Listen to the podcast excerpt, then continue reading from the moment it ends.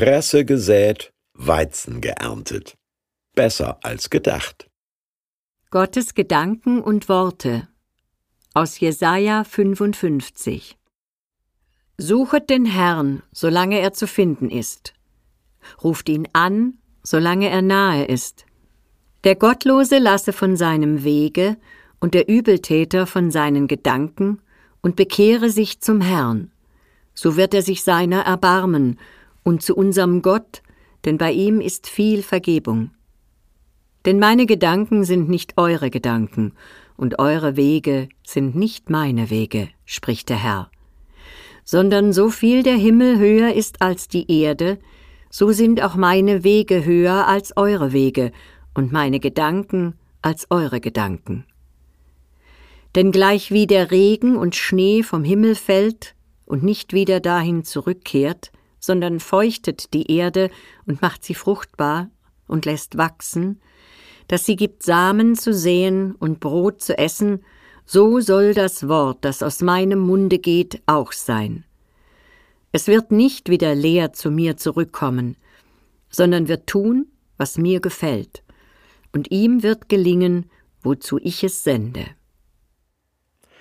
Erstens kommt es anders, zweitens als man denkt, sagen wir, wenn Unerwartetes passiert. Mit bedauerndem Gesicht achselzuckend. Hatten sich Vorhaben und Umstände, Schicksale und Lebensläufe anders entwickelt als gedacht, sagte man früher, der Mensch denkt, doch Gott lenkt. Stimmt, sagt der Jesaja seinen arg selbstmitleidigen Exiljuden in Babylon, aber in eurem Fall grandios positiv. Eure trüben Gedanken sind nicht Gottes Gedanken.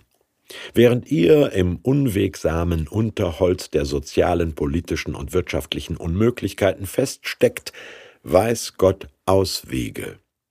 Was ab 538 vor Christus prompt eintrat. Die Verbannten durften zurück, bauten ihre Heimat wieder auf, weihten 515 vor Christus ihren neuen Tempel ein. Erst im Rückblick also kann man beurteilen, ob motivierende Worte leere Worte sind oder Sätze wie Samen und Gedanken wie Wasser, fruchtbringend, nahrhaft, lebensnotwendig. Eltern und Erziehende wissen, wovon Jesaja hier redet. Irgendein Grundsatz, ein üblicher Spruch von Mama oder Papa, eine pädagogische Beauftragung, werden Programm, werden schicksalhaft im Leben des Kindes.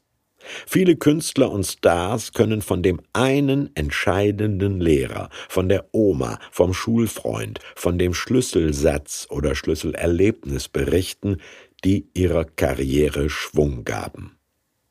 Leute hatten mit geringen Erwartungen Kresse gesät, eure Gedanken, und riesige Weizenfelder geerntet, meine Gedanken weil Worte eben nie leer zurückkommen, wenn es Gottes Worte sind, exponentiell wachsend. Kein Eichelherr, der jemals die sprießende Nussfrucht des Quercus fragaceae vergrub, ahnte, dass er gerade eine tausendjährige Eiche pflanzte. 28 davon gibt's in Deutschland. Die dickste Eiche, zehn Meter Durchmesser am Stamm, steht im Dorf Ivenack, Mecklenburg-Vorpommern. Ach du dicke Eiche.